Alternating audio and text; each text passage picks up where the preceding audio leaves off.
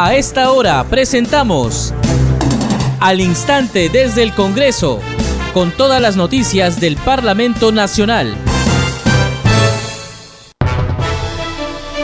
¿Cómo están? Bienvenidos al programa Al Instante desde el Congreso. Les saluda Danitza Palomino. Estas son las principales noticias del Parlamento Nacional.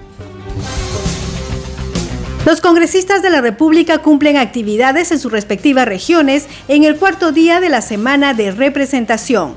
La presidenta de la Comisión de Trabajo, congresista Isabel Cortés, consideró que los pescadores y trabajadores de la zona afectada por el derrame de petróleo en el mar de Ventanilla requieren ser indemnizados, ya que no podrán percibir ningún ingreso económico para solventar los gastos de sus familias con la finalidad de evaluar y hacer seguimiento al impacto socioeconómico del derrame de petróleo en el litoral peruano, se organizó el foro virtual Crimen Ambiental, Desastre Ecológico.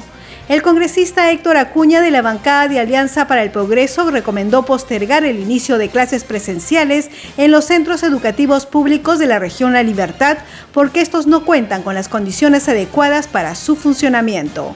Congresistas de la Comisión de Constitución suscribieron comunicado de preocupación por declaraciones del presidente Pedro Castillo en torno a otorgar salida al mar a Bolivia. Usted está escuchando al instante desde el Congreso.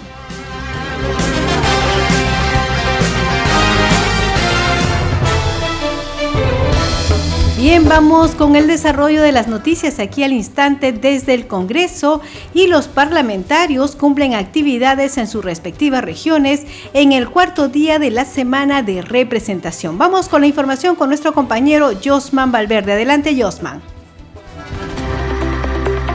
Danitza, gracias. Hay actividades de representación que los congresistas vienen desarrollando en diferentes regiones del país y vamos a dar cuenta de algunas de estas en este jueves de semana de representación.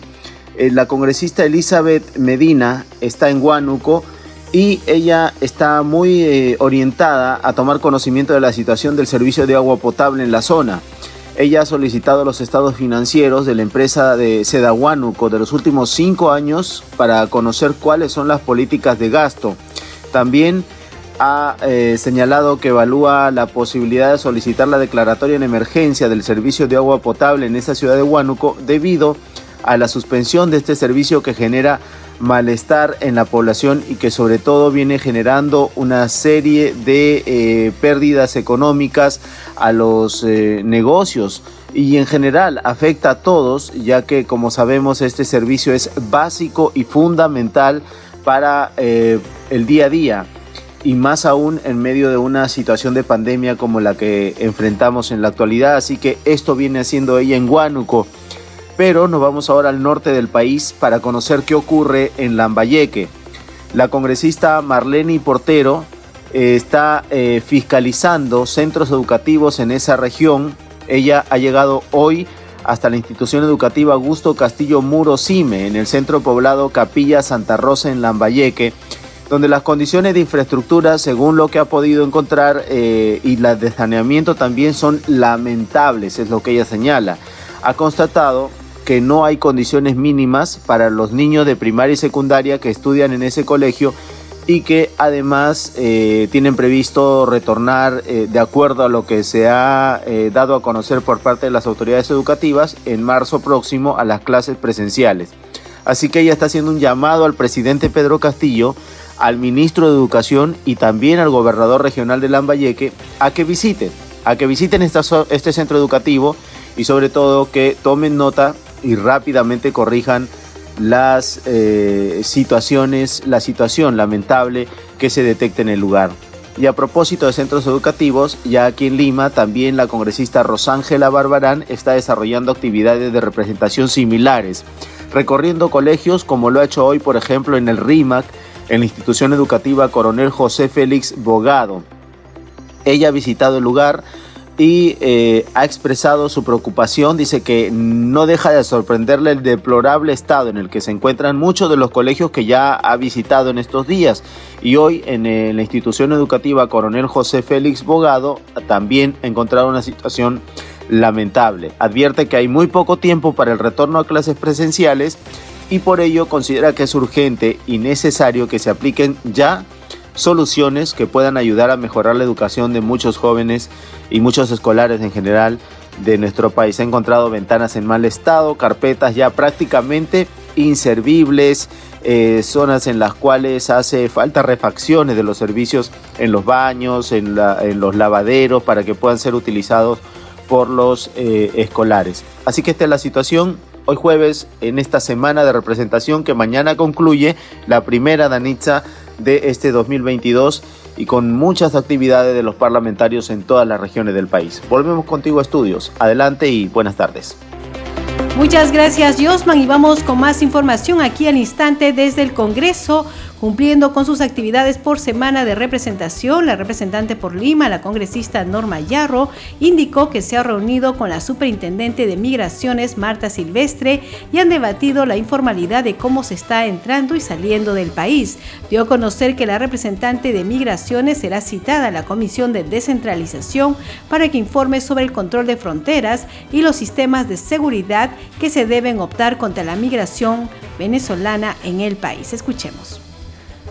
Bueno, hemos conversado casi hora y media con la superintendenta tratando de analizar algunos factores, ¿no? Uno de ellos es, por ejemplo, el tema de control de fronteras, un tema bastante preocupante y eh, en el cual hemos quedado en hacer inclusive un viaje con la Comisión de Descentralización, porque, por ejemplo, eh, se ve la informalidad y cómo se está entrando a nuestro país y saliendo de nuestro país en Tumbes, ¿no? Ella acaba de mandarnos un reporte, nos va a mandar también, va a ser citada la Comisión de Descentralización, es un tema importante.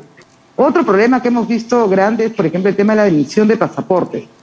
Y se ha quedado de que se necesita un sistema mucho más práctico, eh, digamos, mucho más amable para las personas que están adquiriendo un nuevo pasaporte. Lo segundo, se está viendo eh, eh, que las citas sean de, de, tres formas, ¿no? Las, urgencias, las de urgencia, por ejemplo, un tema de salud, un tema de tener que viajar por un familiar, o un tema de que tienes que comprar un boleto y lo tienes en la mano, accedas a sin citas.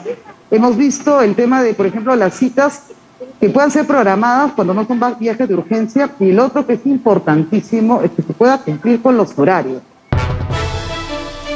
La congresista Norma Yarro también dijo que han verificado in situ el derrame de petróleo en las playas de Ventanilla por parte de la refinería La Pampilla e instó a las empresas Repsol a cumplir con el país y con indemnizar a los pescadores artesanales. Sí, mira, yo he estado eh, en la Marina, hemos ido a alta mar, hemos visto este desastre natural que se ha ocasionado por el derrame de crudo. Eh, Acá hay un tema que es muy importante ¿ah? y no se está tomando las acciones necesarias, es agarrar en este momento y ver qué se va a hacer con Repsol. Repsol tiene que cumplir con el país, con el Perú, y tiene que de alguna manera eh, ver cómo se va a indemnizar a estas personas que han sido desfavorecidas el tema de los pescadores artesanales, independientemente de que no se ve realmente un sistema eh, moderno implementado para poder recoger este material que, que, que digamos ha contaminado nuestro mar peruano, ¿no? Vamos con más noticias con la finalidad de evaluar y hacer seguimiento al impacto socioeconómico del derrame de petróleo en el litoral peruano. La Comisión de Pueblos Andinos Amazónicos y Afroperuanos Ambiente y Ecología organizó el foro virtual Crimen Ambiental, Desastre Ecológico. En el mismo se informó que 25 playas del litoral de Lima fueron afectadas en la zona de Ventanilla, Ancón y Chancay y que la contaminación viene expandiéndose a una magnitud que aún desconocemos. El catedrático investigado de la Universidad Nacional del Callao, Ángel Meneses Crispín, detalló que los primeros alcances de la misión de la Organización de las Naciones Unidas que llegó al Perú indican que al menos 512 hectáreas de islotes y puntas guaneras fueron afectadas, así como unas 1.800 hectáreas hacia Ancón. También la presidenta de la Comisión de Trabajo, Isabel Cortés, consideró que los pescadores y trabajadores de la zona afectada por el derrame de petróleo en el mar de Ventanilla requieren ser indemnizados, ya que no podrán recibir ningún ingreso económico para solventar los gastos de sus familias. Señaló que es importante la intervención de la SUNAFIL ante este hecho, así como en el Ministerio de la Producción. La congresista conversó con nuestra compañera Perla Villanueva. Vamos con la entrevista.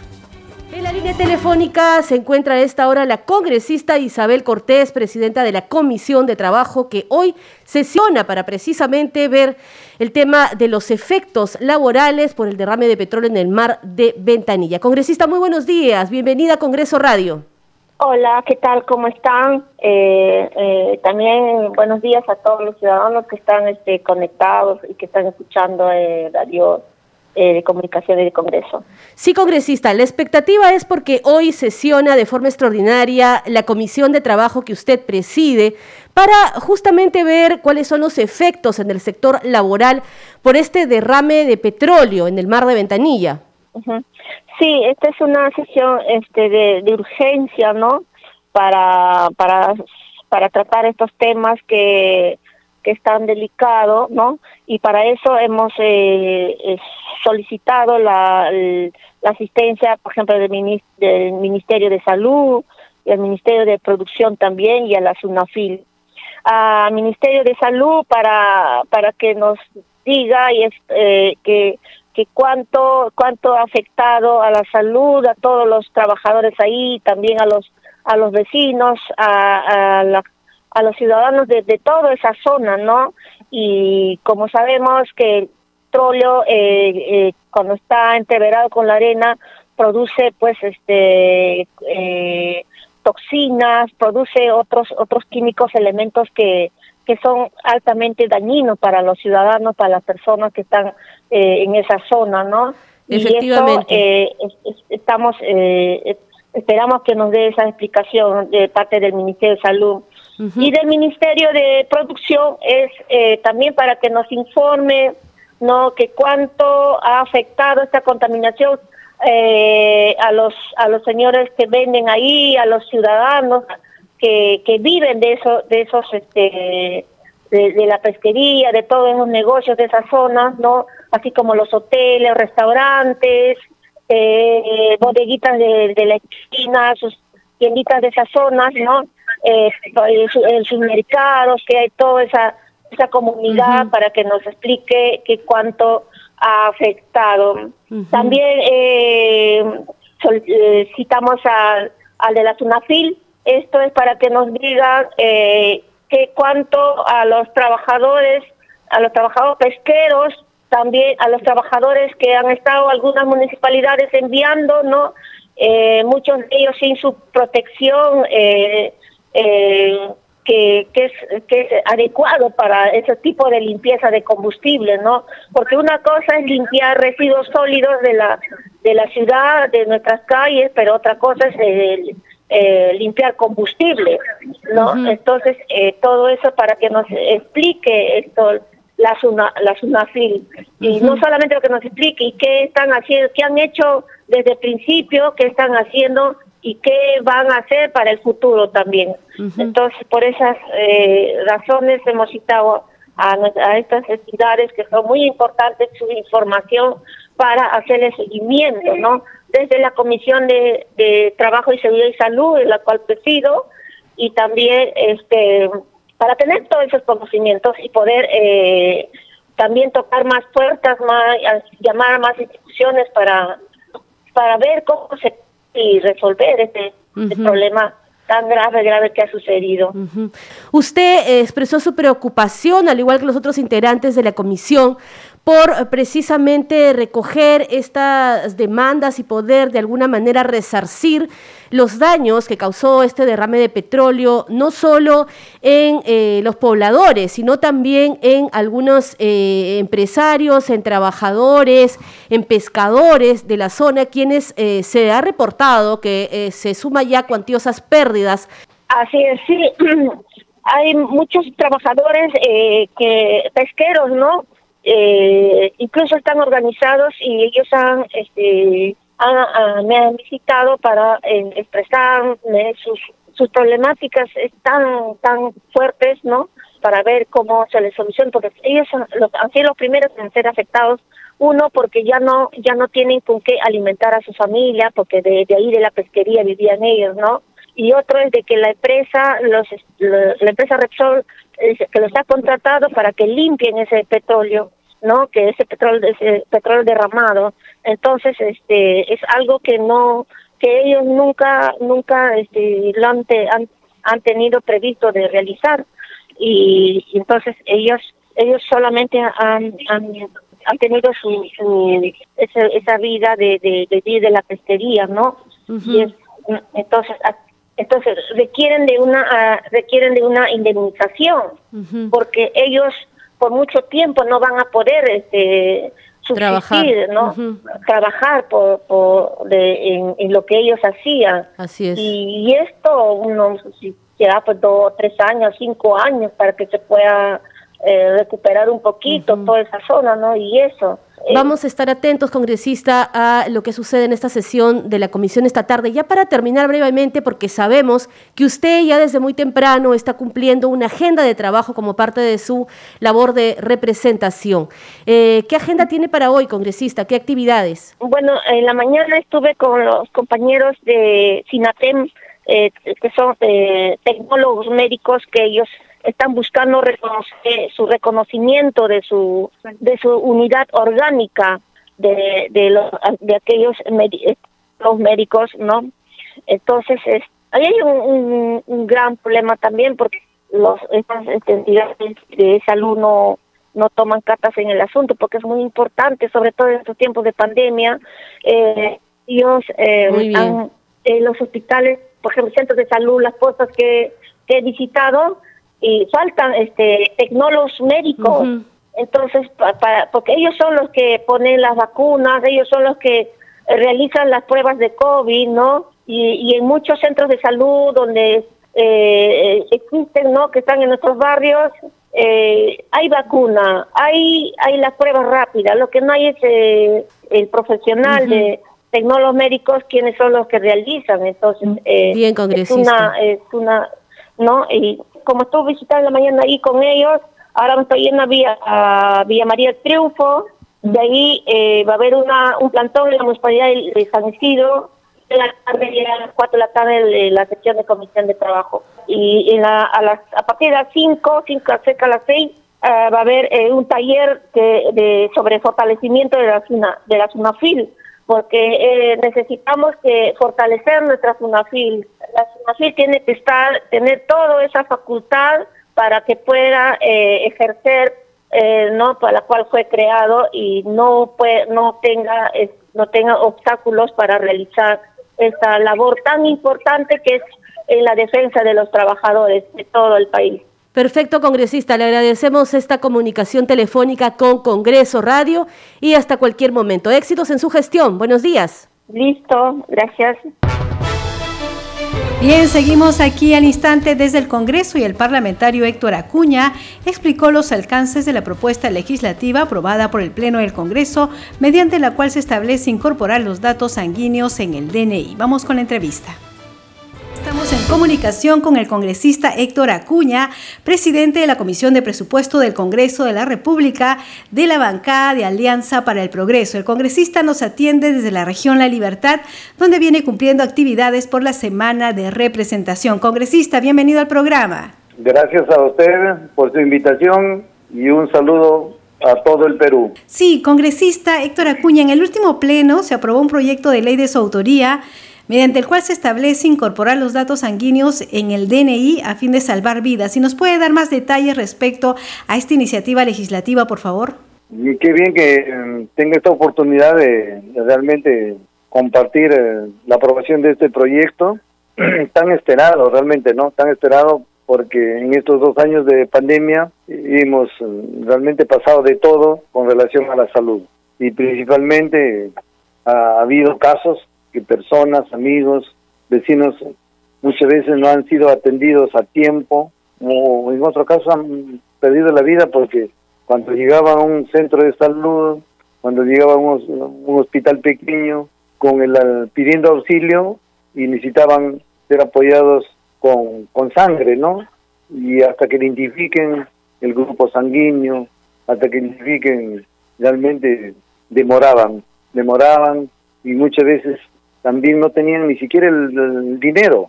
Entonces creo que es un proyecto que realmente va a salvar vidas. Sí, congresista. Por eso hemos tenido el apoyo unánime de los congresistas. Sí, congresista, ¿cómo sería este proceso de consignar en el DNI el tipo de, de sangre que es uno? Em, entiendo que se empezaría con los recién nacidos, ¿verdad? No necesariamente, porque los recién nacidos, si bien es cierto, van a tener eh, su grupo sanguíneo, van a estar identificados al momento de, de nacer en cualquier centro de salud y registrados en su de nacimiento, su nacimiento, y eso lo derivan ya al, a la RENIER, pero paralelamente también eh, cualquier ciudadano puede pedir su duplicado DNI ya que venga incorporado realmente los datos sanguíneos, ¿no? Sí, ¿cuál sería el proceso? Ya se aprobó en el Pleno del Congreso, esto va al Ejecutivo para su promulgación, ¿verdad?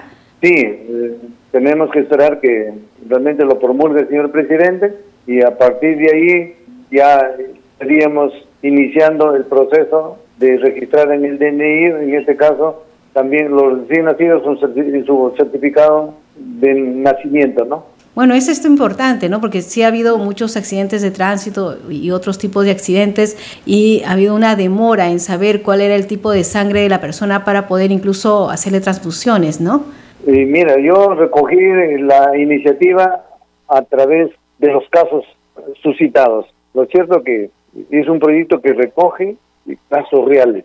Sí, bueno, realmente con la pandemia todos hemos prestado un poco más de atención a nuestra salud y saber de qué tipo de sangre somos, pero hay muchas personas que desconocen porque no van habitualmente al médico y no saben qué tipo de sangre. Esto sería un buen motivo para tenerlo en cuenta, ¿verdad? Claro, por eso que realmente en mi caso, y creo que también a ustedes que tratan de comunicar datos importantes o actividades importantes, podamos difundir en forma permanente para que la población se entere, conozca y pueda realmente actualizar su DNI y en todo caso también ya los recién nacidos sí o sí ellos van a tener registrados datos, ¿no?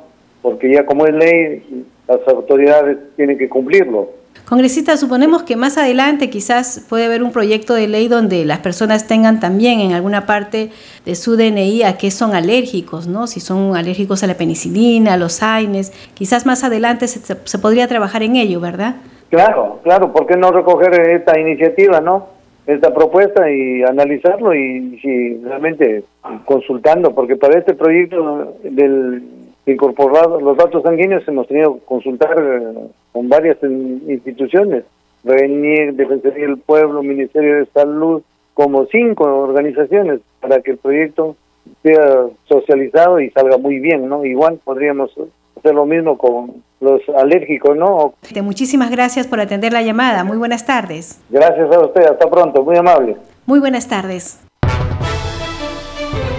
Usted está escuchando al instante desde el Congreso por Congreso Radio, un Congreso para todos. Congreso en redes. Tenemos información con nuestra compañera Perla Villanueva. Adelante, Perla. Gracias, Danitza. ¿Cómo estás? Muy buenas tardes. Desde Junín, la publicación en su cuenta oficial, en su red social Twitter, de la congresista Silvana Robles. Me reuní con representantes de la empresa Electrocentro, encargada de la distribución de energía eléctrica en la región Junín. Les trasladé el malestar de mis hermanos de ese tipo que sufren constantes cortes del servicio eléctrico. Sus representantes expusieron planes de mejora en el corto, mediano y largo plazo y se comprometieron a fortalecer su plan de contingencia, así como la comunicación a la población. Desde mi despacho continuaré con mi labor de fiscalización en beneficio de mi región Junín. Y desde la cuenta de la bancada Perú Libre se informa lo siguiente, Mesa Técnica de Trabajo Gore Junín 2022 Participan Juan Francisco Silva, ministro de Transportes y Comunicaciones, Valdemar Cerrón Rojas, congresista de la República, Fernando Orihuela, gobernador regional de Junín, fecha viernes 28 en el Gore, Junín a las 10 de la mañana. Es lo que informa la bancada de Perú Libre. Y desde la cuenta, el congresista Jorge Samuel Coaila Juárez informa actividades de su semana de representación, análisis de la problemática de la comunidad de Antara, junto con el señor Salomé Luciano Chávez Mamani, presidente de la comunidad de Amata del distrito de Coalaque en la provincia de Sánchez Cerro. Son las publicaciones hasta hora de la tarde en las redes sociales de los parlamentarios de Nix. Adelante contigo. Muchas gracias, Pela. Recordarle a nuestros amigos oyentes que Congreso Radio también está en las redes sociales. Estamos en Facebook como arroba radio congreso punto Perú y en Twitter como arroba radio guion bajo congreso. Ahí usted podrá encontrar nuestros podcasts. Bien, a esta hora inauguramos la secuencia Escuela Abierta desde el Congreso, en la que encontrarán información útil y ágil sobre cómo funciona el Parlamento y los diferentes programas en los que participa la ciudadanía. Hoy conoceremos cómo aprueba las leyes el Congreso de la República. Escuela Abierta desde el Congreso. ¿Sabes cómo aprueba las leyes el Congreso de la República? Un proyecto de ley puede ser presentado por los congresistas, el presidente de la República, el Poder Judicial, organismos públicos autónomos, gobiernos regionales, municipalidades, colegios profesionales y la ciudadanía. La propuesta de ley debe fundamentarse y señalar su vigencia en la legislación nacional. Si el proyecto cumple con los requisitos reglamentarios, la Oficialía Mayor del Parlamento, luego de verificar que no existen observaciones y previa consulta con la primera vicepresidencia del Congreso, lo envía a dos comisiones parlamentarias para su estudio y dictamen, el cual recoge la opinión alcanzada por instituciones públicas y privadas y los ciudadanos. De ser aprobado en las respectivas comisiones, el Consejo Directivo debe agendar el dictamen en el Pleno para ser debatido por los congresistas. La aprobación de una futura ley debe hacerse en dos votaciones, salvo las excepciones que establece el reglamento del Poder Legislativo. Esto fue Escuela Abierta desde el Congreso, porque queremos un Congreso para todos. Este programa se escucha en las regiones del país gracias a las siguientes emisoras. Radio Inca Tropical de Abancay en Apurímac, Radio Star de Moyendo en Arequipa, Radio TV Shalom Plus de Tingo María, Cinética Radio en Ayacucho, Radio Madre de Dios de Puerto Maldonado, Radio TV Perú de Juliaca Puno, Radio Amistad de Lambayeque, Radio El Pueblo de Ayacucho, Radio Satel Perú de Lampa en Puno y Radio La Voz del Valle de Aplao en Arequipa. Enseguida vamos con los titulares de cierre. Los congresistas de la República cumplen actividades en sus respectivas regiones en el cuarto día de la semana de representación. La presidenta de la Comisión de Trabajo, congresista Isabel Cortés, consideró que los pescadores y trabajadores de la zona afectada por el derrame de petróleo en el mar de Ventanilla requieren ser indemnizados, ya que no podrán percibir ningún ingreso económico para solventar los gastos de sus familias con la finalidad de evaluar y hacer seguimiento al impacto socioeconómico del derrame de petróleo en el litoral peruano, se organizó el foro virtual Crimen Ambiental, Desastre Ecológico. El congresista Héctor Acuña de la bancada de Alianza para el Progreso recomendó postergar el inicio de clases presenciales en los centros educativos públicos de la región La Libertad porque estos no cuentan con las condiciones adecuadas para su funcionamiento. Congresistas de la Comisión de Constitución suscribieron comunicado de preocupación por declaraciones del presidente Pedro Castillo en torno a otorgar salida al mar a Bolivia. Usted está escuchando al instante desde el Congreso. Bien, hemos llegado al final del programa. A nombre del equipo de Congreso Radio le agradecemos por acompañarnos en esta edición. Estuvo en los controles Franco Roldán en la conducción Danitza Palomino. Deseamos que tengan un buen día.